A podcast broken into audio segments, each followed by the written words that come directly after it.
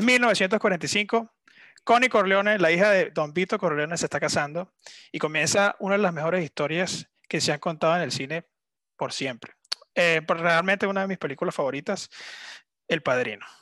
Eh, mi nombre es Romulo Or y hoy le vamos a hablar de esta icónica película. ¿Esta historia?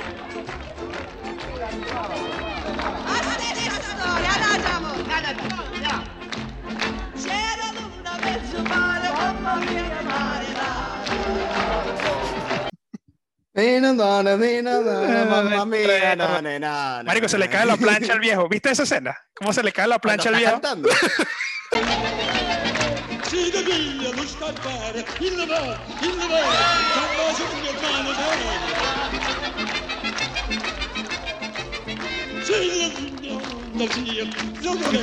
Marico, si puedes poner la escena, si puedes poner la escena cuando se le caiga, yo te muestro el minuto y todo, y tú pones la escena del viejo como que se le cae la plancha. Marico, me cago de la risa. Pero bueno, esta película, esta película salió en 1972, marzo de 1972. Está estelarizada, por Vito Corleone. Por... Vito Corleone y Al Pacino, que son los, creo que los dos personajes más importantes de la película. Y habla de la trama de, bueno, la familia Corleone y cómo ellos eh, luchan por mantener el poder en la mafia neoyorquina. Sí, eh, la verdad es que estoy muy emocionado porque esta es una de mis películas favoritas de la vida. Sí, o sea, para mí el Padrino es, bueno, es como el, el Guernica de Picasso, pero, pero en cine. O sea, la verdad es que este, y hoy probablemente va a lanzar una de las puntuaciones más altas que he lanzado en este, en este podcast. Sí, sí, sí. Esta película está en el Monte Olimpo de las películas. Bueno, bienvenidos a Fuimos a la Carta. Bienvenidos, hoy vamos a hablarles de El Padrino. Aquí está Isaac, al lado mío. están viendo, nos están viendo la cara. Hoy tenemos, hoy tenemos cámara, entonces ya las cosas van a cambiar poco a poco. Vamos a editar un poco más. O va a editar Isaac más un poco. Yo voy a tomar el crédito ya. Este... aquellas personas que nos están viendo por YouTube eh, ya nos pueden ver nuestras caras. Si eres el muñequito que tenía la camisa negra y tú eras el que tenía la camisa hawaiana. No, yo creí que era el baterista de Sound Metal, ese es el que era yo. Ah, bueno. este, bueno, nada, hoy vamos a hablar de, del Padrino y sí, como dijo Isaac, esta es creo una de las películas, si no la película más importante del cine. O sea, Citizen Kane y El Padrino son películas que, que hay que verlas. Están en el Monte Olimpo de, del cine y, bueno, traen consigo historia, trae, están, son muy pesadas en la, en la cultura pop. Eh, bueno, estrellas como eh, Marlon Brando, Al Pacino, eh, ¿cómo se llama? Tom Hagen. James Caan. Eh, James Caan. Robert Duvall. Robert Duvall. mucha gente que, que, recién estaba comenzando su carrera. Como, bueno, no, no, no Vito Corleone, pero, no vaina, no Marlon Brando, pero mucha otra gente que estaba comenzando sus carreras. Y, y creo que es lo que catapulta a Francis Ford Coppola como un buen director y bueno, y la, la novela de Mario Puzo que, que inspira a El Padrino como película. Sí, de hecho, El Padrino nace dentro de una oleada de nuevos directores que empezó a finales de los años 60. Eh, te puedo nombrar directores como Steven Spielberg, eh, Francis Ford Coppola, eh, Woody Allen, Martin Scorsese, que todos ellos empezaron como una nueva ola de cineastas en esa época, después que en Hollywood había películas como eh, Benur o Cleopatra. a Cleopatra no le fue tan bien, Benur sí me gusta, pero eh, el padrino, el padrino, buena, buena, con, con, mesala. Este, no, mira, el, el, padrino nace como dentro de este nuevo grupo de cineastas a finales de los 60 que todos hicieron historia al final. Son directores muy famosos y el padrino aparece en medio en medio de todo esto y este es un análisis muy complicado de cine. Coño, eh, eh, eh sí, es verdad eso. Eh, una pregunta que te iba a hacer, este, ¿el padrino sale en la era de oro de, de Hollywood o no? Sale a finales de los, como en la oleada de los cineastas de los 60, específicamente en el año 1972 pero no sé, yo no sé si yo la llamaría la, la era dorada de Hollywood. La era dorada para mí no, la era. Es, es, un poco antes. Es el final, es el final de la era dorada realmente, los años 60. Este. Eso comienza, comienza una oleada de, como tú lo has dicho, de unos directores y esto, bueno, todo esto se hicieron unos, unas bestias al final, ¿no? Woody Allen, eh, como me había mencionado, eh, Martínez Scorsese. Martínez Scorsese, todo esto, que eran directores pequeños, ¿no? Sí, en aquella época no eran muy, no eran muy conocidos y estaban todos como empezando sus carreras y, y El Padrino forma parte de esta, porque son un set de joyas, o sea, cada uno tiene la suya y El Padrino es la de, la de Coppola y una de mis películas favoritas. De hecho, Francis Ford Coppola al principio no, que, no tenía muchas ganas de hacer esta película. Este, lo, lo, convenció su amigo Martin Scorsese y el estudio de Paramount, que fueron quienes financiaron El Padrino. Al final le dieron a Coppola 125 mil dólares más el 6% de los ingresos de taquilla y Coppola aceptó hacerla. Esta película se iba, se iba a, a grabar más como un proyecto independiente. Hasta que Paramount agarra el, el, eh, ¿cómo se llama esto? el contrato, por así decirlo. Pero esta película iba a, ser, financiarla. sí, iba a ser algo muy, muy pequeño. Iba a ser algo muy pequeño. Iba a decir una historia muy específica sobre una familia en, en Nueva York. Sí. no iba a abarcar tanto como, bueno, como abarcó ahorita, ¿no? Y supongo que en ese momento, o sea, la película, mucha gente se, se sintió identificada con, con Al Padrino como película. A mí me encanta El Padrino, es una de mis, de mis películas favoritas eh, y, y, gran parte de esto se le debe al guion que hicieron Francis Ford Coppola y Mario Puzo, que son los guionistas, ¿no? Bueno, y Mario Puzo es el escritor de la novela El Padrino. De la novela El Padrino, y entre los dos armaron como el guion para la película y les quedó muy bien. Eh, Rómulo, ¿tienes, ¿tienes algo que comentar sobre la pelea cuchillo que fueron las audiciones? las audiciones de los actores para los diferentes papeles en El Padrino. Sí, bueno, eh, se sabe que Vito Corleón, el personaje de Vito Corleón lo quería mucha gente, es un personaje muy complejo. Sí. Y, y bueno, eh, Marlon Brando no fue la primera opción de, de los estudios. Fue de, los estudios, no, de, de los directores. Entonces, al haber tanta gente famosa queriendo tomar esto, eh, bueno, nadie, a nadie le convencía a alguien en, común. ¿Cuáles, ¿Cuáles son los que habíamos hablado? De que eran los, ¿cómo se llama? Las otras personas que podían ser Vito Corleón.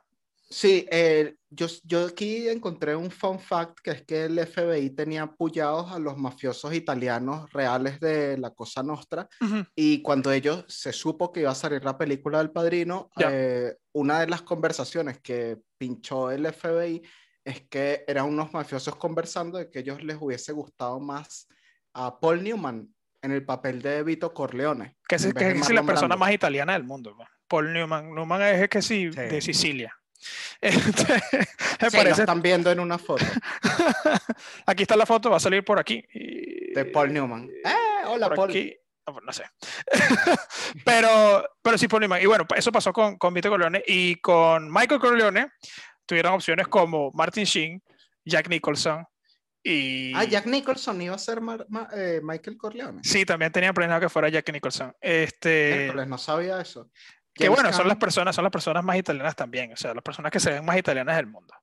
Em, y esto me, me, recuerdo que algo que leí que fue una guerra de, de directores. Todos tenían a su guy, todos tenían el que, oh, this is my guy, this is my guy, this is my guy.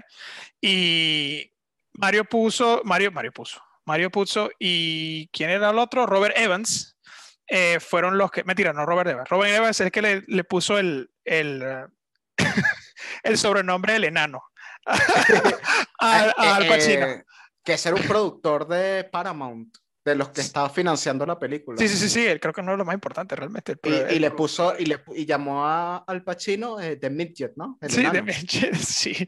Pero Mario puso y Francis Ford Coppola hicieron push para que Al Pacino fuera el personaje y bueno, después de 47 pruebas que mierda. O sea, yo en mi vida he tomado 47 pruebas. O sea, yo creo que ni en bachillerato tomé 47 pruebas nunca. o sea, eh, me parece demasiado atorrante que, que, haya sido tanto para que Michael haya sido el personaje perfecto para eso. Y que bueno, lo estuvo en las secuelas. Sí, eh, de hecho, si ustedes buscan en, en, YouTube, para los más curiosos, pueden encontrar la, la audición para el papel de Michael Corleone de Martin Sheen, muy joven, y de James Caan, que al final hizo el papel de Sony, pero en YouTube pueden encontrar su audición para la que hace de Michael Corleone y para mí la más curiosa de todas, una audición de Robert De Niro joven audicionando para el papel de Sony, que al final no quedó. Sí, sí, sí. Bueno, hablando de Robert De Niro, eh, Al Pacino estaba, iba, iba a estar una, en una película que se llama The Gang That Couldn't Shoot Straight. Mm. Y él tenía un contrato con esa, con esa compañía. Paramount intercede para que metan a Robert De Niro en el papel que Al Pacino había tenido para que Al Pacino le diera chance de hacer el padrino. Coño, estafaron a Robert. lo jodieron, lo jodieron, Sí, sí, lo o jodieron. sea, Pero Robert de, Niro, Robert De Niro iba a ser un personaje mucho más pequeño. Iba a ser Polly.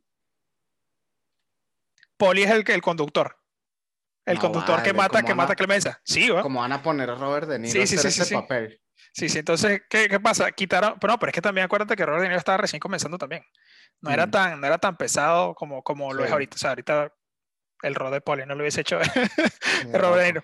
Pero, pero bueno, quedaron con ese contacto ahí y, y después llaman a Robert De Niro para que haga el papel de Vito Corleone en la segunda película.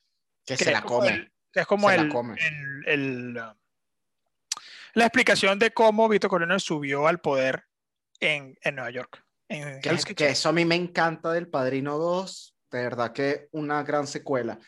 Pero bueno, eh, tenemos, tenemos eh, más cosas sobre, sobre The Godfather, sobre el, el elenco, el casting, o... Bueno, los, los personajes principales que son Vito y, y Michael Corleone, Sí, eh, que son dos, dos personajes muy densos, eh, pero so- tienen demasiado, son muy tridimensionales.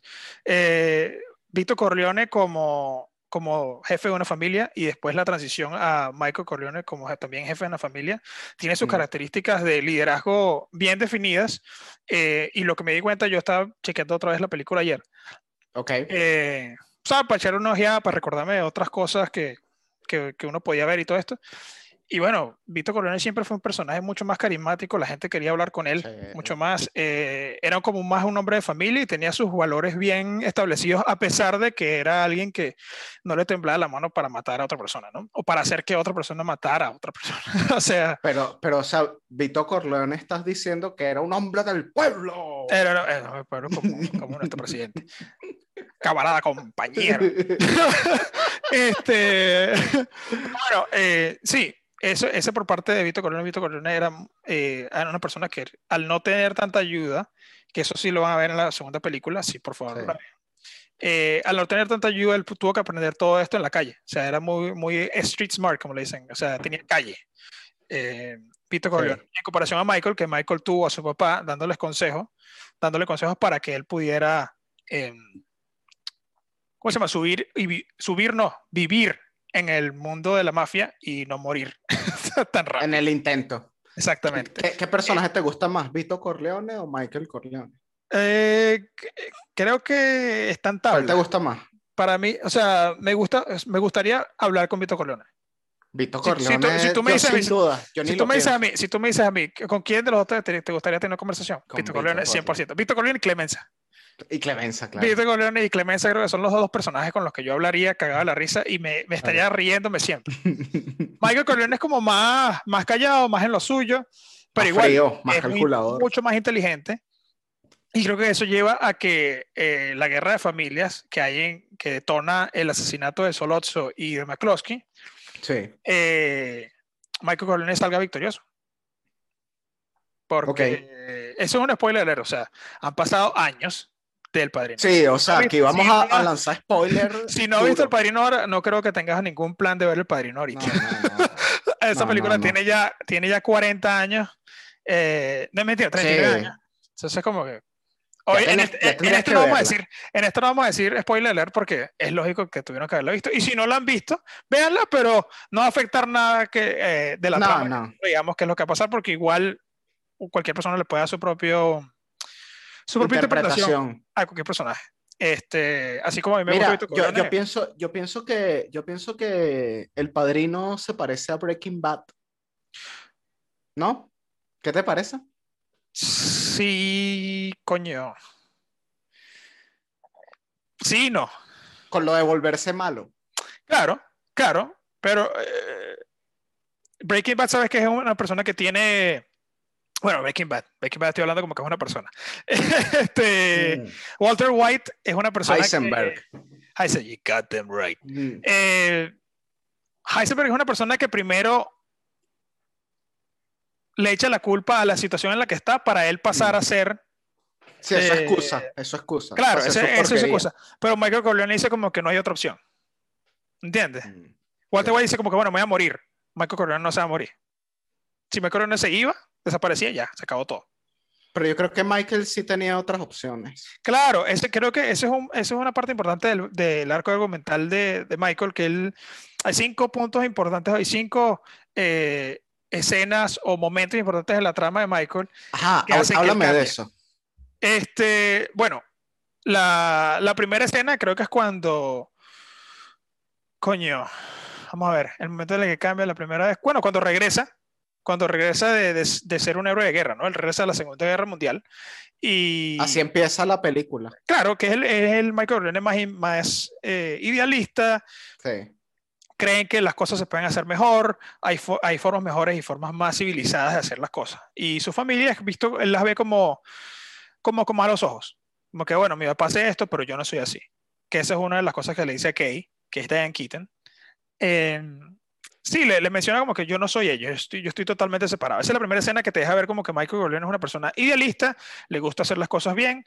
Eh, bueno, al ser héroe de guerra, eh, creo que está marcado por, por haber peleado en, en la, guerra, en la Segunda Guerra Mundial, vio mucha gente morir, supongo, y algo de PTSD tiene que tener, que eso sí no lo, no lo han hablado muchas personas. Pero bueno, aquí, ese es el primer, ese es el primer paréntesis. La segunda, la segunda vez que hay un cambio en en Michael Corleone es cuando le hacen el atentado a Vito. Pero cuando ah, le hacen el atentado a Vito, Michael ya no se toma a sí mismo como que es un outsider de la familia, sino como que él pertenece a la familia y tiene que ayudar. Hmm. Ves que deja a Kay y se desaparece. O sea, deja a la novia y se, ya listo, se acabó. Esa es la segunda escena. La tercera escena, en la cual Michael Corleone va cambiando o va haciendo el shift de, no de persona buena a persona malas, pero sí como que, bueno, me tengo que comprometer mucho más, con mi familia es cuando McCloskey le da, le, da, el golpe en la cara. Se da mm. cuenta que no todas las autoridades son buenas y que hay mucha gente que, que, es corrupta. Cosa que también la habla en la conversación que tiene con sus hermanos en la casa, con Tom Hagen, con Clemenza, y Clemenza no es su hermano, pero, y con Sony. Que ellos tienen la conversación entre ellos tres y, él dice como que él es un, él es un policía corrupto, merece la muerte que, como que todos ah, empiezan a reír y que, que, él dice que yo los voy a matar y todos empiezan a reír. Pero, no, pero esta gente no se recuerda que, que Michael estuvo en la guerra. O sea, a pesar de que subestima mucho que Michael, ellos lo ven como un outsider, ellos lo ven como un carajo que no pertenece al mismo círculo que ellos, pero Michael estuvo en la guerra, Michael sabe disparar armas. Hmm. O sea, y si sobrevivió, coño, Michael se pasó cosas muy pesadas en, en, la guerra, como mucha gente que fue a la Segunda Guerra Mundial las pasó. Pero bueno, el, volviendo al tema, es que ese momento hace que cambie Michael de como que, ok, listo, ahora mi moral es ambigua. Ok. Puedo, puedo matar dependiendo de, de, del contexto en el que estoy. Y si son malos, ellos están contra mí, yo soy el bueno, yo estoy salvando, ¿no? El, la, cuarta, la cuarta escena que hace que cambie es cuando, cuando, bueno, él escapa, tiene que irse a Italia, a Sicilia, y se casa con Apolonia cuando se casa con Apolonia piensa que, bueno, listo, dejé esa vida atrás, no hace falta que vuelva a matar a nadie, no, no tengo que regresar. Pero trágicamente Apolonia muere y le hacen un atentado. Le hacen un atentado a Michael y por mala suerte Apolonia muere. Sí, eh, dato curioso sobre esa parte que acabas de, de, comentar cuando Michael se va a Sicilia y conoce a Polonia, ahí te cambian toda la película, o sea, te cambian el ambiente, te cambian la luz. Es la mitad de la película. Y Exacto, y, te agre y por eso es que la película es más larga. Por eso es que se extiende por toda esa parte que Michael se va a Sicilia, como que huyendo de Estados Unidos y como que empezar, entre comillas, o no sé si empezar una nueva vida, pero... Y él siempre reclamó su, inocencia. La familia de él pensaba que era inocente, incluso en una escena más adelante hablan de eso, pero bueno, continúa. Pero que, que, que la película del padrino, en toda esa parte que Michael se va a Sicilia, como que se aleja de ese mundo, es, yo creo que le da un plus a la película porque si tú quitas toda esa parte que él se va a Sicilia, sería yo creo que una película como un común de, de mafiosos. Pues yo creo, yo siento que esa parte de Sicilia, la, la música, la música el ambiente, todo eso, eso le, le suma mucho. Y lo, algo que yo te comenté otro día, no te lo comenté hoy, pero creo que la vez pasada te comenté, esa parte que Michael está con sus dos guardaespaldas ahí sentados como en el bar y llega el papá de Apolonia y Michael le dice, mira, este, yo soy buscado, este, a mí me están buscando para matarme, yo soy fulano, este, eh, mucha gente pagaría por esa información, pero si usted lo riega eso, eh, su hija se va a quedar sin un esposo, ¿sabes? Este, No sé, ahí, ahí yo siento que tú ves que Michael es un personaje frío, pero que es valiente. Yo, no me atrevería a decirle es un señor o un, un, viejo así en su cara, en su casa, ¿sabes? Bueno, pues yo le entro coñazo a ese viejo, chico. no, no, o sea, yo, yo, yo de verdad, yo estaría, ay, sí, señor, ay, sí, señor, adelante, gracias, señor, ¿sabes? Yo no me lanzaría ese speech que se lanzó ahí Michael, que yo me quedé, claro, berro. Pero es que, bueno, ya, ya eh, ahí te das cuenta cómo va cambiando. La, eh, vuelvo a la de cuarta escena, la cuarta escena donde matan a Polonia, en, en, ese, en ese atentado, Michael se da cuenta que no puede huir, que no puede vivir de su pasado y que a pesar de que él quiere vivir una vida feliz y todo esto, él no puede. Que siempre lo va a perseguir esa, ese mundo mafioso. Sí, porque ya se metió en el negocio. Y una vez que entra, ya entró. No, puede salir. No puede Por eh, cierto, otro pequeño inciso. Eh, bueno, yo, yo tengo un problema, Rómulo. Yo en, en, mi vida, y todo el que oye esto podrá escucharlo. Eh, yo me encuentro una tipa como a Polonia y, me dice, y ella me dice, eh, paisa, ¿qué tal? ¿Cómo estás? Y yo me quedo...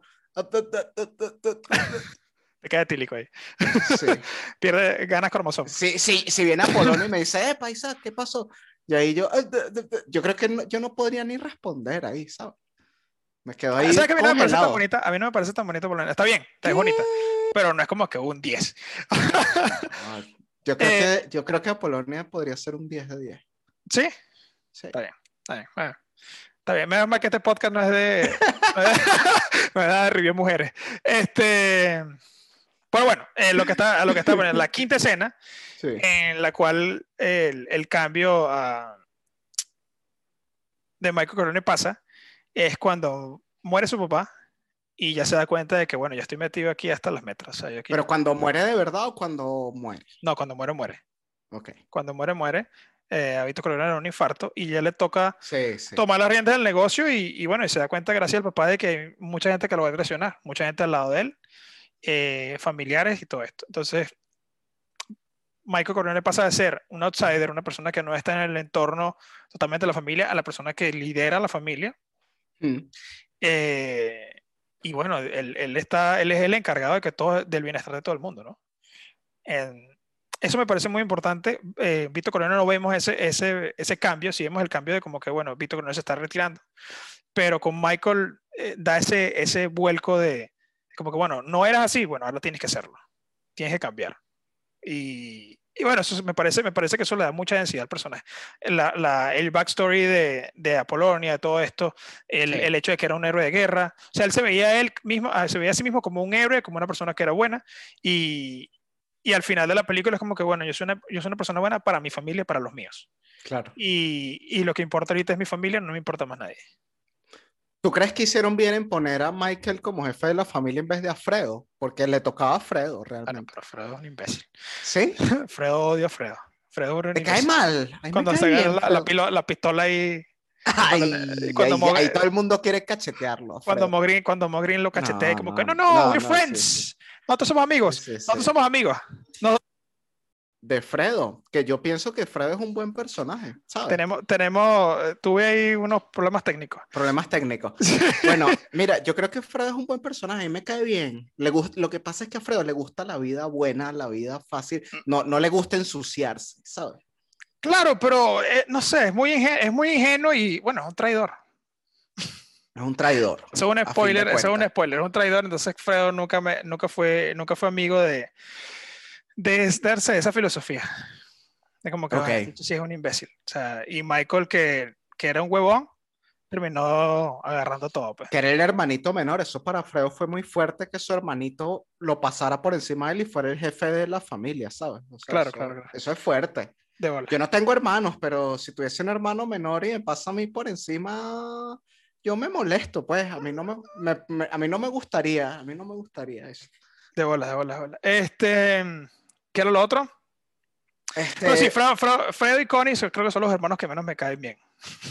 Bueno, claro. Este, esa escena, esa escena que Connie está peleando con el marido y empieza a romper todos los platos de la casa, esa escena y es impactante. Eso, eso, eso, eso, eso todo el mundo, todo el mundo que está viendo el padrino y ve esa escena, está quietico así, viendo la broma, cómo la, mujer reviente esa casa. Es decir, le van a meter su coñazo a coño ahorita. Le van a meter su coñazo a coño y que la diga, Le van a meter su coñazo. o sea, yo, que coño, ya, ya, yo cuando digo, mira, te pegaron una vez, yo, coño, te va a volver a pegar el maldito este. te va a volver a pegar. te va a volver a pegar, marico, no parta los platos, no. O sea, en ese momento ya era así como que, pero no. Deja pero de no partas platos. Y cuando se saca la correa, y dijo, ya, ya la jodió ya. Y, ya, y cuando tú, lo, tú, ¿cómo fue lo que tú dijiste? Que queda ese sonido ahí como de la correa y que... Sí, suena la correa con la, contra la piel, así, ¡ta! Cierra la puerta, ¿no? Entonces, no, como que no ves nada, pero está el audio y ella llorando porque, bueno, y está embarazada y le está, médico, no sé. y le están cayendo a correazo. Sí, bueno. Y después de eso, Connie, derechita. no, no, no, no, no. Cocinando. No, no, voy a, no, voy a, no, no, te voy a permitir que, que nos canceles. era un chiste, era un chiste. No, nos cierran el, el programa. Por, favor. no, no, no le den dislike.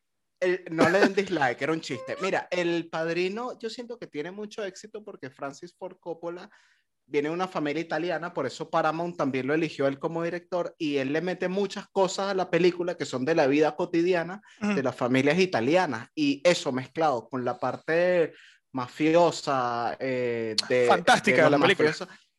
si tú mezclas las tradiciones reales italianas con la parte mafiosa, da un resultado muy bueno y por eso es que El Padrino tuvo mucho éxito. Tú, tú, tú te sabes algunas de estas cosas cotidianas que le metió Coppola a la película, ¿no? Bueno, sí, la, receta de clemencia, la receta de albóndigas con chorizo. De esto teníamos que hablar. La receta de clemencia creo que, creo que es una de las partes importantes de esa película. Bueno, también los tragos que se tomaban, ¿no? Eh, la comida, la comida en toda, de toda la película es una cosa. Las bodas italianas es otra cosa totalmente diferente. Que hay un fun fact de eso y es que esa boda, como tenía muy poco tiempo para grabarla, tenían dos días para grabarla. Sí. Eh, esa boda fue improvisación bueno, todo el mundo actúa como que son el personaje. Como que está en una boda. Todo el mundo actúa como que son el personaje, tripense todo, tomen, hablen y todo esto y vamos ahí. Que de ese fun fact se saca otro fun fact que es Luca Brasi. El actor que hacía de Luca Brasi estaba practicando sus líneas sentado. Lenny Montana se llama él. Sí, porque él quería, él, le tocaba una escena como la Brando. Entonces él estaba practicando sus líneas y leía y practicaba las líneas y leía y leía. Y esto se escucha y se ve en una de las escenas de la película. Y me da demasiada risa porque cuando él conoce a Vito Corleone por los nervios, de, no Vito Corleone, Marlon Brando, eh, por los nervios no se sabe las líneas, se pone lento y todo esto es, es muy, se, ve muy orgánico. Nervioso, se ve muy orgánico, se ve muy orgánico porque es como que él en serio está nervioso de conocer, de, o no, de conocer, de hablar con el, con el jefe de la familia. Con Marlon Brando. En su boda y sabe que lo está interrumpiendo, entonces le dice, bueno, yo deseo que, te, que el primer hijo que tenga sea masculino. Y al final el deseo de Luca Brasi... y al final el deseo de Luca Brasi se, se, se cumplió porque sí fue un niño el que nació. Ah, ¿verdad? Sí. Es verdad. Sí, Entonces. No, me he dado cuenta ahora que lo dijiste. Se cumplió el deseo de, de, Luca Brasi. Y Coppola, cuando vio a este actor Lenny Montana, que es el que hace de Luca Brasi nervioso con Marlon Brando, dijo: Es perfecto, déjenlo así, porque justamente es lo que tú dices, el personaje está nervioso de hablar con el jefe de la familia. También lo otro es que hay un gato cuando empieza la película que tiene Marlon Brando en sus manos y ese gato no volvió a salir más. Ese era un gato del estudio de Paramount que andaba por ahí suelto y se metió en esa escena y Marlon Brando lo agarra y empieza a acariciar al gato mientras hace su monólogo. Ahí es cuando empieza la película El Padrino. Y ese gato es un gato coleado, ¿vale? Ese gato se coleó ahí en la película y se hizo inmortal. Random. Sí, es inmortal, pero eso fue todo. Esta película tiene demasiadas improvisaciones. Es más, el actor James, James Caan, que, que fue que hizo a, Santino Corleone o a Sonny Corleone, él tiene 45 minutos de extras de, de, de, película que, que tuvieron que cortar o que lo cortaron. Que no salen en, en, la, en el final. Que no salen y que le daban según un poco más de densidad al personaje de, de Sony. Ok. Eh, bueno, eso. ¿Qué más? ¿Tú quién crees que hubiese hecho un mejor Sony, Robert De Niro o James Caan? Creo que James con Robert De Niro. Creo que James Caan. Creo que James, James Caan, porque Robert De Niro es un personaje mucho más. Bueno, ve la película Taxi Driver. Mm. Es una persona, eh, es un carajo que está loco, que tiene como tendencia a, la esquizofrenia, a la psicopatía.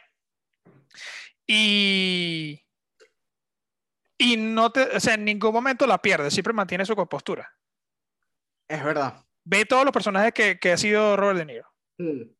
El, el único donde pierde la compostura, incluso siendo psicópata, es Cabo de Miedo. Cape. Fear, sí. donde, donde él como que grita más, habla, se ríe, pero en los otros mm, siempre fue un personaje que estaba... Es más frío. Exacto. Eh, entonces creo que Sony, James Caan, James hizo un muy buen trabajo como, como, como Sony. ¿Qué te pareció esa paliza que le dio Sony al cuñado, a Carlos? Feliz, feliz, ¿Te gustó, no? feliz.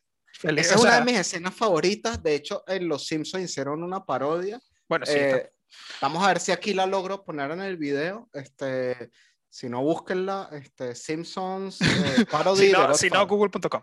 Este, pero sí, esta, esta película tiene un impacto cultural brutal. O sea, la frase, la frase de esta película, "I'm gonna make it an offer you can refuse". Esa, por lo menos, voy a, darle una, voy a hacerle una, una, una propuesta que no puede, que no va a poder de- negar, ¿no? Algo así. Sí, no, no, Eh, hacer una propuesta que no pueda poder rechazar. No poder rechazar. Eh, es demasiado importante y si la usan todavía en series y películas. La escena del Sí. gato la usan también. Eh, I Believe in America. Todo el principio. Ah, I believe in America. Sí. Todo esto de Billy in America, la escena de, de, bueno, Sony escoñetando a, a este, Esa escena, y cuando le muerde los dedos, a mí me encanta que y le lanza, bueno, agarrar la, la, el- la tapa del bote de basura, eso fue improvisado. Mm, Más la parte de, de esta pelea, me di cuenta Ajá. que el actor que hacía Carlos no es el mismo que el doble. Se ve ¿Qué? demasiado, se ¿Es ve demasiado, se ve demasiado. Otra escena que es mala ahí, Luca Brasi cuando lo, cuando lo matan, cuando matan a Luca Brasi que Que está fumando cigarro, Sí. Cuando lo ahorcan, el cigarro se le sale de la boca. Pero cuando cae, el cigarro todavía lo tiene en la boca. Ah, no. Y, cuando, y cuando le disparan a Vito Corleone, que no sale ni sangre ahí. Sí, sí, sí, sale sangre en el segundo tiro. Ah, en Y el same- segundo. Pero el primero no sale. el primero sale- le mete que si siete tiros y he dicho, no, no, no, el segundo tiro es... Bueno, la sangre también, el efecto de sangre es como un poco naturalista, pero bueno, en los años 70, entonces no tampoco pido mucho de, de eso. Pero esos son errores que yo dije, aquí, ¿qué es esto? Sí. ¿Qué pasa? Bueno, a, a 50 Cent en la vida real le pegaron nueve tiros. Nueve tiros. Mira, eh, yo, hay una frase famosa del padrino que tú estabas comentando el tema de, de la frase famosa. eh, y nosotros hoy en Filma la Carta vamos a interpretar para ustedes. Vamos hasta actuar para ustedes. Así que den like, suscríbanse. Porque Y- estamos actuando para ustedes. Vamos a actuar. Mira, pero tú vas, a hacer, frase- ¿tú vas a hacer una cena o, tú- o quién va a ser tú? No, yo voy a ser Vito Andolini. Yo voy a ser Isaac. yo voy a ser, yo voy a ser Vito Andolini. Hay una frase muy famosa que dice Vito eh, Andolini, que realmente se llama Vito Corleone, cuando ve a su hijo que lo dejaron como un colador, él Sí. dice esta frase, Look how they massacred my son.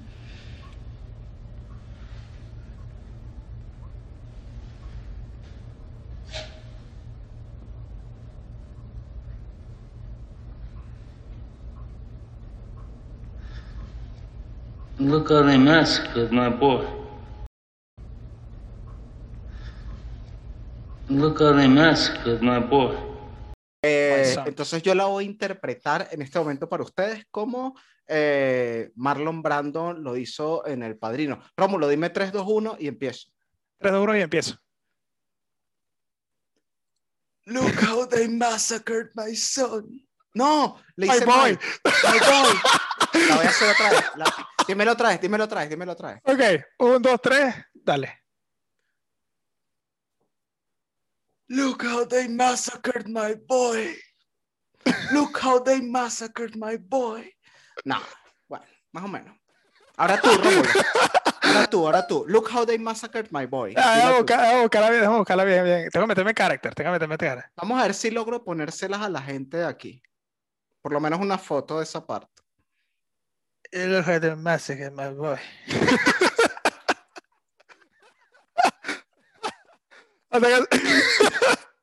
Otra vez, otra vez, otra vez, otra vez. Ya, es que tengo que buscar la boca, de- es que tengo que hacer la boca de él, porque I'm gonna make Por it refuse. Tengo que tomar la boca así, el, el labio gordo y Look how they massacred my boy. Look at the massacre, my boy. Ahí está, pues. Eso es todo lo que puede hacer, eso es lo que puede hacer.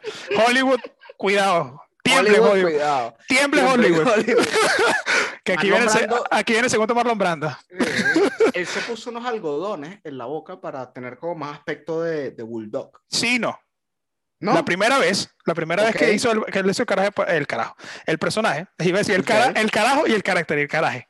La primera El vez que hizo el personaje para emular la voz de, eh, eh, coño, ¿cómo se llama? Eh, él está, bueno, Vito Corleone está basado en, en cuatro personajes importantes de la Sí. mafia, de la mafia, ¿cómo se llama esto?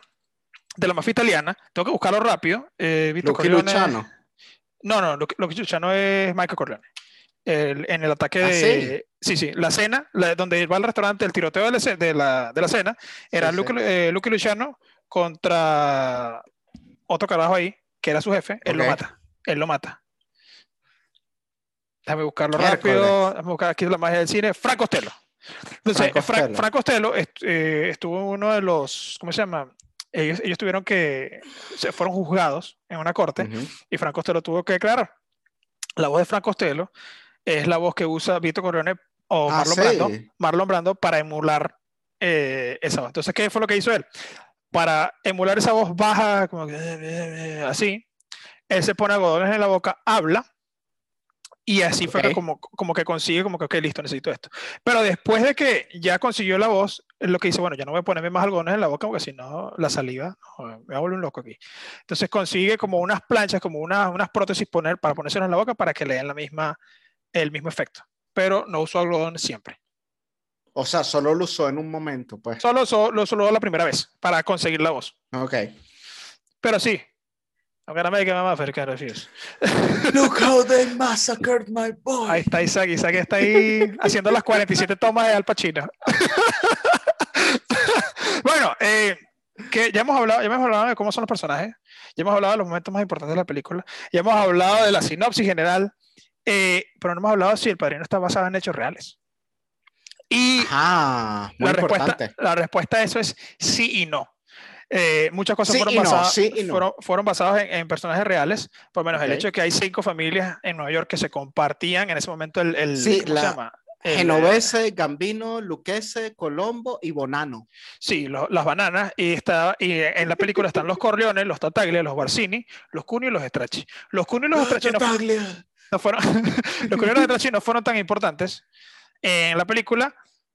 Estuvieron presentes, pero no fueron tan importantes. Las familias, creo que las tres más importantes fueron los Tataglia, las Barsini y las Corleone. ¿Por qué los Barsini?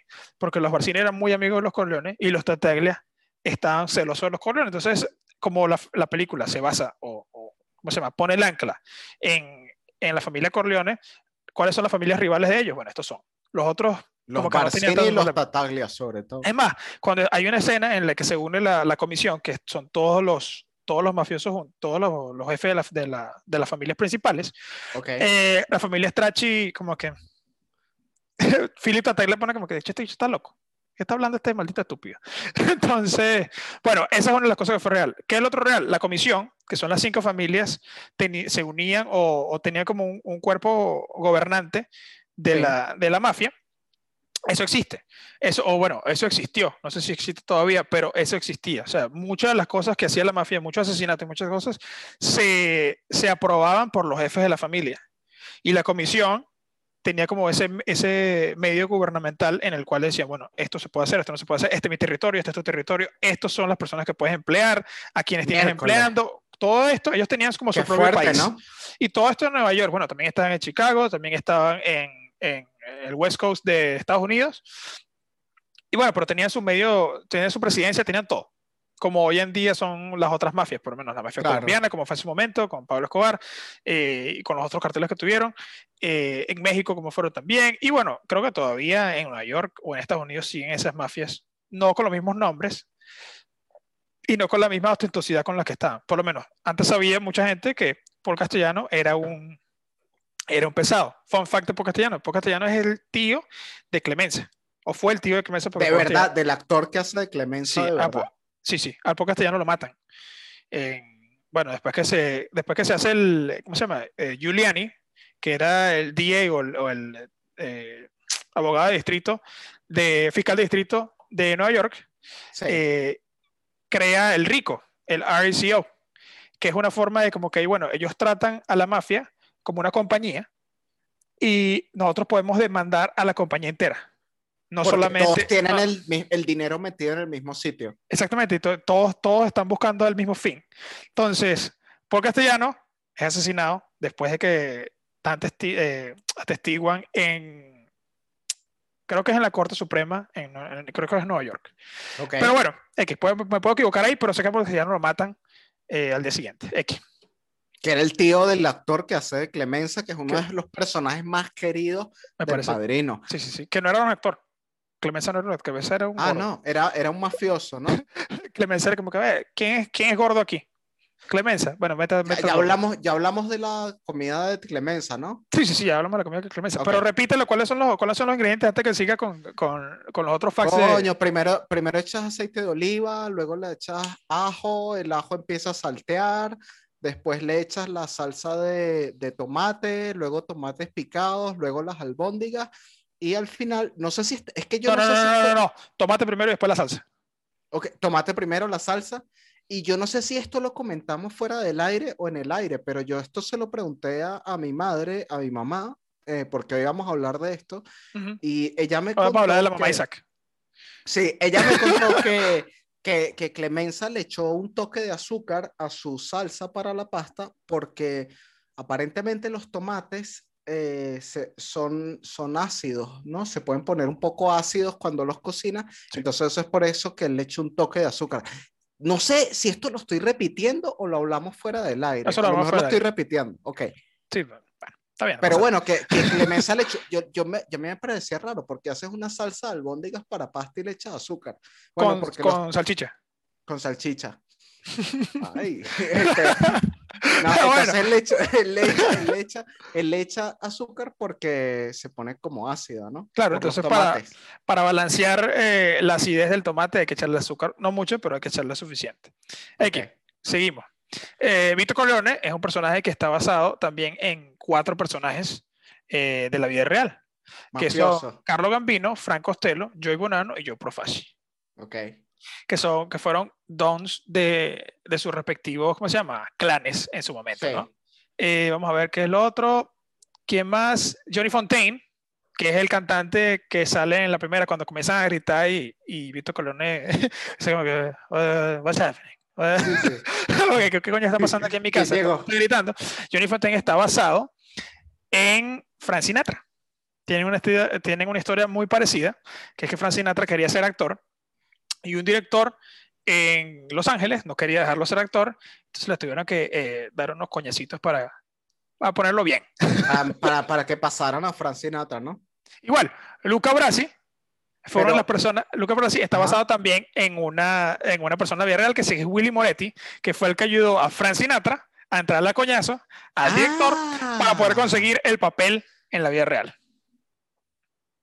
Miércoles, o sea, yo, yo, yo sí sabía que Frank Sinatra era mafioso, pero no sabía hasta qué punto, ¿no?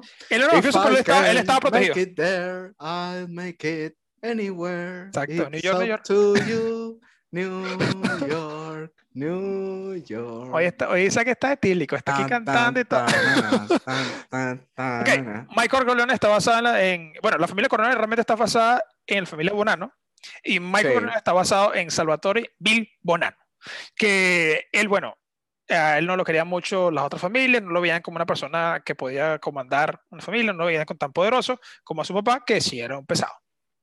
Y también fue basado en Vito Genovese, eh, pero ya ah, en años que siguen, pues en la, en la secuela y en la tercera película, que era un carajo muy, muy pesado, la gente le tenía muy, mucho miedo.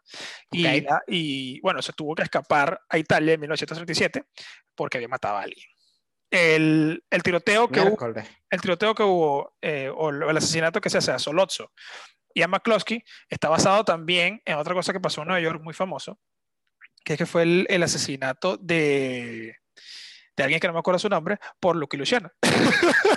y Lucky Lo Luciano- mataron como un perro en la calle, me y imagino. lo dejaron tirado igual, lo dejaron tirado, la mesa se volteó porque el carajo cae y Ah, En la el piso y la mesa se queda volteada. Entonces la escena, esa escena es muy, muy... eh, Esa escena es súper tensa cuando mandan a Michael a, a matar a, a esos dos. eh, bueno, que Michael decide ir porque él dice que él los va a matar. Toda esa escena tiene mucha, mucha tensión metida. Eh, la parte como ponen las cámaras, el hecho de que cuando Michael echa al baño, entra al baño, no se ve completo, sino que solo se le ve la parte de arriba de, de la cabeza. Todo eso lo, lo hizo Coppola para, para generar tensión Claro. en, en esa parte. Y de hecho tú, tú tenías algo que comentar en la parte que, habla, que están hablando en italiano. Ah, claro. Eh, coño, estoy aquí perdido. eh, Solozzo eh, es italiano. Sí, es el turco todo esto, pero porque usaba un cuchillo X. Pero Solozzo es una persona italiana y los italianos tenían en ese entonces que no tenían algo en común, de que, que no confiaban mucho en otras nacionalidades, porque mucha gente era racista contra ellos y eso se ve en la película. sí, Eh, Pero bueno, el punto es que al Solozzo no confiar tanto en McCloskey, busca hablar italiano con Michael para no dejar sus planes, para no enseñarle los planes a alguien que en cualquier momento lo puede traicionar. ok. Que eso es una cosa que eh, tiene, conversación, tiene la conversación con Vito Corleone con Sony cuando Solozzo va a la oficina de, de Vito Corleone. Le dice como que nunca le digas a nadie, que se meta en la droga. claro, nunca le digas a nadie tus planes. Nunca hables de tus planes, nunca hables de tus planes, nunca hables de las cosas que estés pensando porque eso es, to- eso es tonto, eso es estúpido. Lección para quien está escuchando este programa. Nunca digan lo que están pensando. Exacto. Cuando estén Si va- conversando con alguien, ustedes escuchen, pero no digan lo que piensan. Nunca digas lo que piensas, si vas a fracasar, fracasa en silencio. Este, bueno, sigo con, sigo con lo que está diciendo. Eh, eh, Solozzo, ese, ese- coño, ¿qué, qué? Yo me perdí, ¿vale? Yo estoy aquí. Estábamos hablando de cuando Michael Estoy estaba borracho. con, con Solozzo. Sí, yo, yo veo y tú te rascas. Está- Estaba Michael hablando con Solozzo, estaban hablando en italiano Exacto, no confían en italiano. el, en, el, en el. Paco, en el Madero. que eso es muy real, eso es otra cosa que, que se trajo también de la cultura italiana Sí, o de la mafia italiana. La, la gente no le gustaba hablar mucho de las cosas que hacía, porque bueno, y menos con un policía corrupto, porque en cualquier momento se te puede voltear. Si traicionó sus ideales por dinero, lo más seguro es que te traiciona a ti por el mismo dinero. sí. Este, Y- bueno, pero sigo- esa parte me encanta porque Michael primero le da un tiro a Solozzo y sale una nube de sangre. sí, Eso me encanta. que mancha, que mancha al mesonero. El mesonero Sí. con su uniforme blanco así. Y este pero, pero me encanta porque le pega un tiro en la cabeza. ¡pah! Y lo deja sale dormir una nube, y sale una nube de sangre así. Eso me encanta. Y, y lo otro es que a Michael, tanto Clemenza como Sony, los dos se lo dicen, tú los matas y sueltas el arma y te vas. Tú los matas y sueltas el arma y te vas. Eso no va a tener huella. Tú sueltas el arma después que los mates y te vas. Sueltas el arma después que los matas y te vas. Entonces Michael los mata a los dos y está el, el público viendo la película ¿Y qué está pensando el público? Suelte el arma, suelte el arma, suelte el arma. Y, y Michael con la pistola así en la mano todavía se lo piensa. Y uno como espectador se quiere meter en la película y dice, suelte el arma, Suelta esa mierda. suelta- suéltala. Entonces suelta el arma y es que se va. También otro detalle de Coppola que me encanta. Claro, claro, claro. Bueno, Mo Green, que es un personaje también eh, importante, Ah, que sí. era el jefe de, las de Las Vegas, o sea, él tenía muchos, muchos, ¿cómo se llama? Casinos. Es basado en Boxy Siegel, que lo mataron de la misma manera que mataron a Mo Green, un tiro en el ojo. Eh, Sale mucha sangre en esa parte. Sí, sí, sí, sí, sí. Pero lo que, lo que sí me impresiona es como no cae de una vez, sino como Mo Green le mete el tiro y hace. Como pa y se queda así. Sí, y después sí, baja el sí. cuello, cuida con cuidado, como coño, no voy a hacer que me Con- coño. con cuidado. bueno, eh, Yo una les voy cosa- a decir algo aquí a la audiencia. Ok. A, Rómulo, a Rómulo no le gustó que Mo, que Mo Green cacheteara a Fredo en el trabajo. No, no, no, a- ¿Por qué no? Pero si estaba, si estaba entorpeciendo el flujo de trabajo, coqueteando con las camareras, tiene que venir el manager y meterle una cachetada delante de todos para que, para que trabaje bien, ¿no? Fredo, ¿No? you're my older brother and I love you. Don't let you ever take sides with the fa- against the family. Pero, pero ¿no crees que Ever. estuvo, que estuvo bien eso de pegarle una, una cachetada frente a todos para que trabajara bien? Menos mal que le metió su balazo. Menos mal que le metieron su- ok. menos mal que le regalaron. Ya no voy a usar más lentes más nunca, Mo Green. ok. l- eh, la cosa que, que, que me, de las cosas que leí, ¿no? De, de que investigué acerca del padrino, la escena ca- la cabeza del caballo, la cabeza del caballo era real. la cabeza del caballo era real y la ¿Era un sacaron caballo de verdad? Sí. No. y la sacaron de un matadero. Ellos pidieron la cabeza de un caballo de verdad, la sacaron del matadero, ponen la cabeza. El actor no sabe que la cabeza es de, es de verdad. Ah, eso sí. Abre sabía. y ese grito es de ¡Ah! Sí, sí. ¡Ah! Ese grito. que son es- tres gritos. son tres gritos así de, de cogido, que el bicho le suelta y, y, y bueno, esa cabeza era de verdad de mucha gente, eh, se quejó. se quejó Es con que esa esto. escena es fuerte. Porque es verdad, fuerte. toda la sangre es de verdad, todo es de verdad, todo es de verdad. Y bueno, Mari- eh, Está como holocausto Fra- caníbal, que mataban Francis- animales de verdad. Francis Ford Coppola dijo como que no, esto es una cabeza de verdad, pero nosotros fuimos a un matadero para buscar carne de, eh, para buscar, ¿cómo se llama? Trozo de caballo y bueno, conseguimos la cabeza y nos llevamos la cabeza. Mm. Y yo, eh, mira, tú eres italiano, no te creo. I don't believe, I don't believe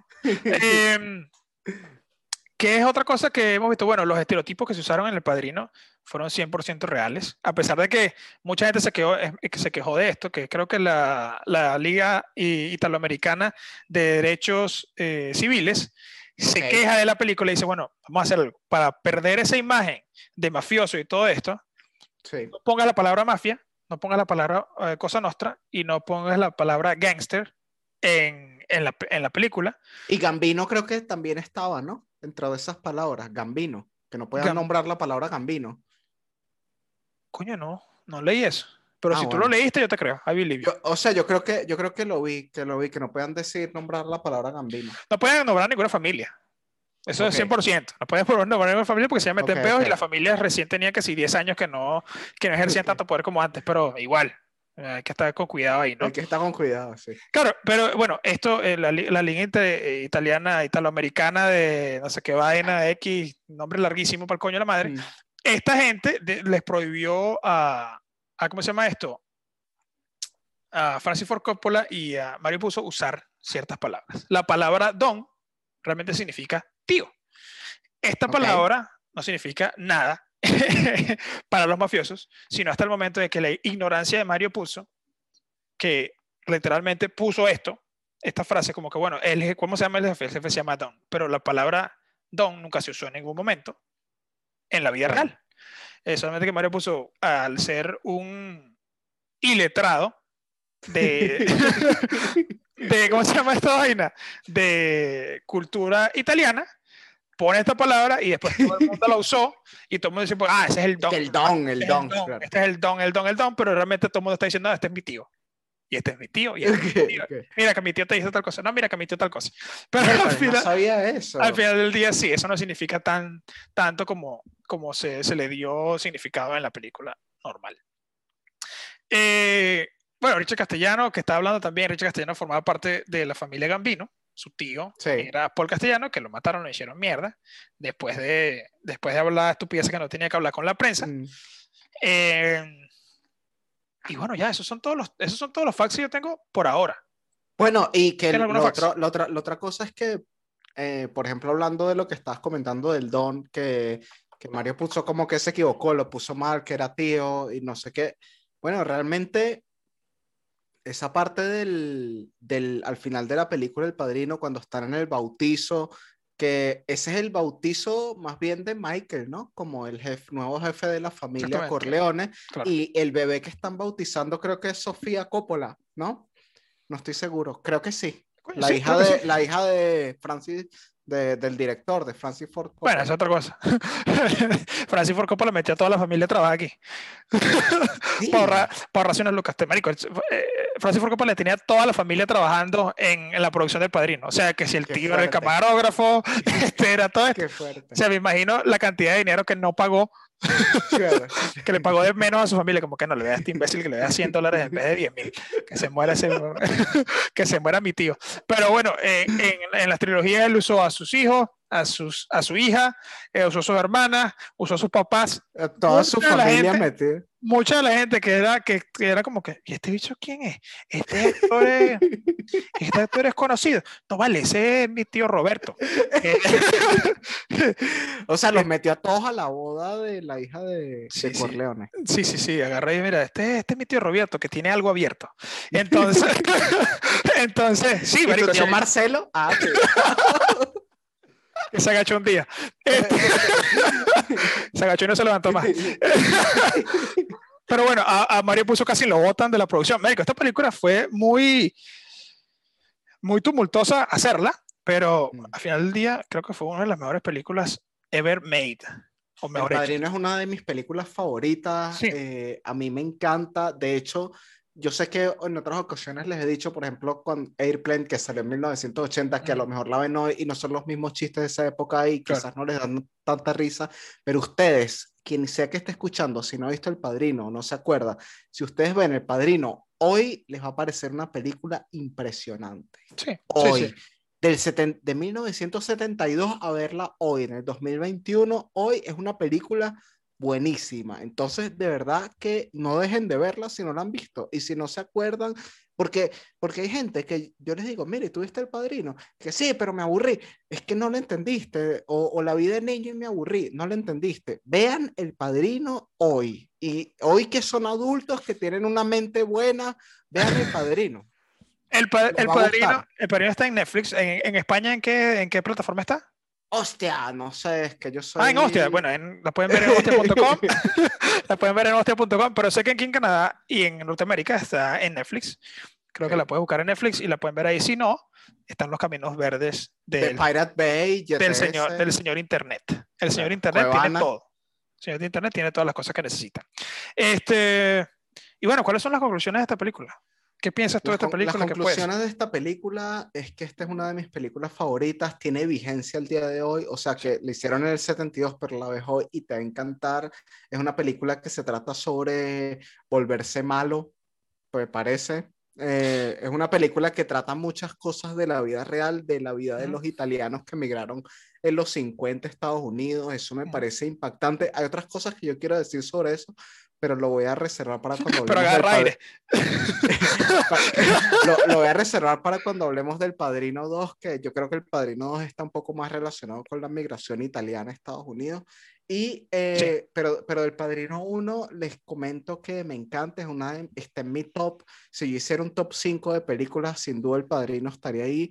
Sí. Eh, y de verdad que véanla. De ver, es más, hoy le voy a dar la puntuación más alta que ha dado en film a la carta. Tres. Se los digo así mismo. Hoy le da la puntuación, ¿cuánto? Tres. Este, No, alto, alto, le, le toca alto al padrino. ¿cuánto, ¿Cuánto le da a esta película? Mira, yo al padrino de Francis Ford Coppola de 1972 le doy en film a la carta 9.5 sobre 10. Claro, claro, claro. Yo soy más generoso. Yo siempre lo yo no le voy a 10, porque no hay perfección. Pero 9.9 me parece una, nueva una buena puntuación. No, Para el ¿sabes padrino. qué? Cambié de opinión. Que le voy a poner 8 horas. No, le voy a poner 9.9. 9.9, 9.9. No hay perfección, no hay perfección, pero esta película no tiene pérdida. Le voy a ¿Qué poner es lo que tiene? 9.9. Hay que sentarse, son 2 horas y 43 minutos de puro contenido digital que tienes que, coño, tienes que disfrutar. O sea, hay, eh, y tienes que entender, las tomas están muy bien hechas, todo está muy bien hecho, los personajes tienen, tienen vigencia hoy en día, que cosa que ya lo dijiste eh, tú, Isaac, Sí, y es una historia que puede pasar a alguien realmente. O sea, eh, a pesar de que no está 100% basado en cosas reales o una familia real, son cosas que pasaban en familias italianas y que los inmigrantes tuvieron que lidiar con eso en su momento, en los años 40, 30, después de la guerra, todo esto. sí. Este, y sí, yo, yo le doy 9.9 al padrino, que creo que mi 9.9 es X. O sea, esta película pasó las barreras de. De, De ¿cómo se todo, llama? de pasó todo. el libro, pasó los directores, de todo del todo. padrino, todo hablas del padrino y ya la gente sabe de qué película estás hablando. Hay mil referencias en otras películas al Claro. padrino. Pero tú sabes, hablas Francis Ford Coppola y dices, ¿y quién has hecho? Ese es el que creó los carros Ford. No. Eh, tú dices Mario puso y yo, ¿qué puso? O sea, la gente no, realmente no va a ver, la gente no va a la gente no va a saber quién coño son estos directores, estas personas, pero la película va tras- trascendió mucho más eh, que solo la cultura pop, sino mucha gente, incluso eh, mafiosos de Nueva York y del mundo, se ¿Les inspiraron en esto, se, se inspiraron en esto para ser como son o como fueron. Miércoles, no sabía eso. Mucha gente se inspiró mucho, eh, mucho de esta película. Ok. Y bueno, por eso ves los, los, osten- los osten- de- qué tan ostentosos eran, los lujos, cómo se, se vestían de traje siempre. O sea, todas estas cosas que es una película de los 40, gente la veía en los 80, en los 70, y dice, como, yo quiero así. Y en los 90 también Claro. pasó, y en los 2000 también pasó, y sigue pasando. Como que, bueno, cada quien tiene su código de moral y todo esto. O sea, vas a ser como Vito Corleone, o vas a ser como él, o vas a ser como Clemens, o vas a ser como Michael, como Michael Corleone. O sea, cómo hay que ser. Y bueno, no solamente le dio forma a la, a, a la cultura italiana o le hizo a la gente ver o echar una ojeada por cómo es la cultura italiana, sino como le dio también un punto de, de, de arranque a otros mafiosos, que no está bien, porque para nada está bien esto. Pero ves qué tan importante es la película eh, en una cultura o en el mundo. Total. E- Eso, eso que tú dijiste es insuperable. Lo único que yo voy a preguntarte en este momento es, ¿Michael Corleone o Antonio Montana? Michael Corleone mil veces. Ah. Michael Corleone mil veces. Anto- Tony Montana. Tony Montana. Antonio Montana. Antonio Montana. Eh, Tony Montana no me gustó porque eh, no, no me gustó. No, no, no, no. Me gusta en comparación a Michael Corleone. Sí me Ah, gusta la película. Pero eh, te llamas Al Pacino. Si te llamabas, si te llamabas, si te llamaras Alejandro Pacino, yo te, ah, bueno, listo, ya está bien. No, que yo soy italo-venezolano. Ah, bueno, ya puede ser Tony Montana. Claro, claro. si, te si tuvieras un apellido de eso así fancy italiano y, y- y que si Miguel Ángel, una vaina así, Miguel Ángel eh, Rusetti, lo que sea, Sí, sí, sí, y hace el papel de Tony Montana, bueno, está bien, Miguel Ángel está bien. Pero si te llamas, si tienes Al Pacino y te, Al Pacino, I know where you're from. I know where you're from, Al Pacino, tú you're from New York. Tú no eres from Cuba un coño. Claro, No me mientas. No me mientas, no juegues así con mis sentimientos. Pero bueno, un personaje también denso y que podemos hablar también de él en un futuro. No, es que, es que de, de a hablar. Eh, Yo soy más de Antonio Montana. El ruidoso y ruidoso. Sí, sí, Puro ruido ahí, puro ruido. sí, sí. No, me parece que Michael Corleone es. eh, si Michael Corleone hubiese tenido una pelea con Tony Montana, Ah, Sí, no, gana Tony- Michael. Michael Corleone se lo lleva por los cachos. Lo, hace, Sí, lo sí, sí, claro. lo, hace- claro. lo- lo mata. Sin duda, sin duda. Porque Tony Montana es Sony. Pero Tony Montana es como más carismático. Claro, Pero Tony Montana es Sony. Sí, claro. Tony Montana Más es Sony. explosivo, es más explosivo. Exacto. ¿Y cómo termina Tony Montana y cómo termina Sony? Como un Mortadela. dos. colador, como un colador. Exactamente. Bueno, los dos, exactamente. Los dos terminan como un colador. Sí, sí. ¡Ah! Y se cae. lo agarra por detrás y ahí. Este. Say hello to my little friend. Say hello to my little friend. Este, sí, Michael Corleone for the win. Y si me vas a escoger entre los tres, Vito Corleone for the win. Ah, no, claro. Que Vito- Vito Corleone Andolini- es insuperable. Yo me llamo Vito Andolini. Aunque te digo algo, aunque te digo algo, vi estas películas del Padrino y me parece que Pablo Escobar era 100 veces más violento y más agresivo. claro. Pero es que Pablo, Pablo, la vida siempre, la vida real siempre va a superar la, la- a la O fantasía. o sea, me parece que, que Pablo Escobar es 100 veces más, más loco que cualquiera de todos los que hemos nombrado hoy. Claro, claro, claro. Anóteme ese ahí. Ah, no. ahí. Anóteme ese ahí. Este. Pero bueno, este fue el episodio de hoy. ¿Qué, pueden, qué piensan? ¿Qué, qué- cuáles son las sugerencias? ¿Qué película quieren que hablemos? Estamos en todas las redes como Firma la Carta, estamos en Spotify, estamos en, en, en Grindr, estamos en Tinder, Estamos en Grindr. estamos en todos lados. En Grindr. Pero no estamos en Grindr. no estamos en Grindr. Pero, pero sí estamos en todas las redes sociales como Firma la Carta. Nos pueden seguir, nos pueden escribir, nos pueden mandar DMs. No mucho, por favor, pero suficientes. Nos pueden escribir, pueden ver los episodios que están live siempre a las 3 de la tarde, hora de Toronto. Eh, ¿Cuánto es? 9 de la noche, hora. Nueve España. de la noche, hora Madrid. 9 de la noche, hora de Madrid. Todos los viernes publicamos un episodio en estas dos Sí. plataformas que son muy importantes. Se pueden ver también en Google, el Google Podcast, en Apple Podcast, en, en todo lo que tenga podcast o cast en su nombre, nos pueden ver ahí. O Spotify. pueden o en- escuchar ahí. o en YouTube. En Spotify, estamos en YouTube. Ahí estamos en Pornhub, estamos en todos lados. Estamos en todos lados. todo, Solamente denle clic al like, denle clic al follow, le da clic a la A la campanita campana. Y, y ya, porque ya quiero ganar plata. Claro. Denle clic a todo. Denle clic a todo y suscríbanse. Ya estoy harto, ya estoy harto de esta Claro. pobreza. No, pero por favor, si nos ayudaría demasiado si, si nos siguen en Firma la Carta y en nuestras redes sociales. Yo soy Happy Sobor en, en Twitter y Zach Marcano en Twitter también. Insta- Está y en Instagram. y en Twitter sí. también estamos como Firma la Carta. Estamos en todos lados como Firma la Carta. ¿Qué esperas? Dale like. Síganos. Y así te dan descuento en, en Sara. Bueno, se respira Romulo. Se despide Isaac Marcano. Hasta la próxima. Hasta la próxima.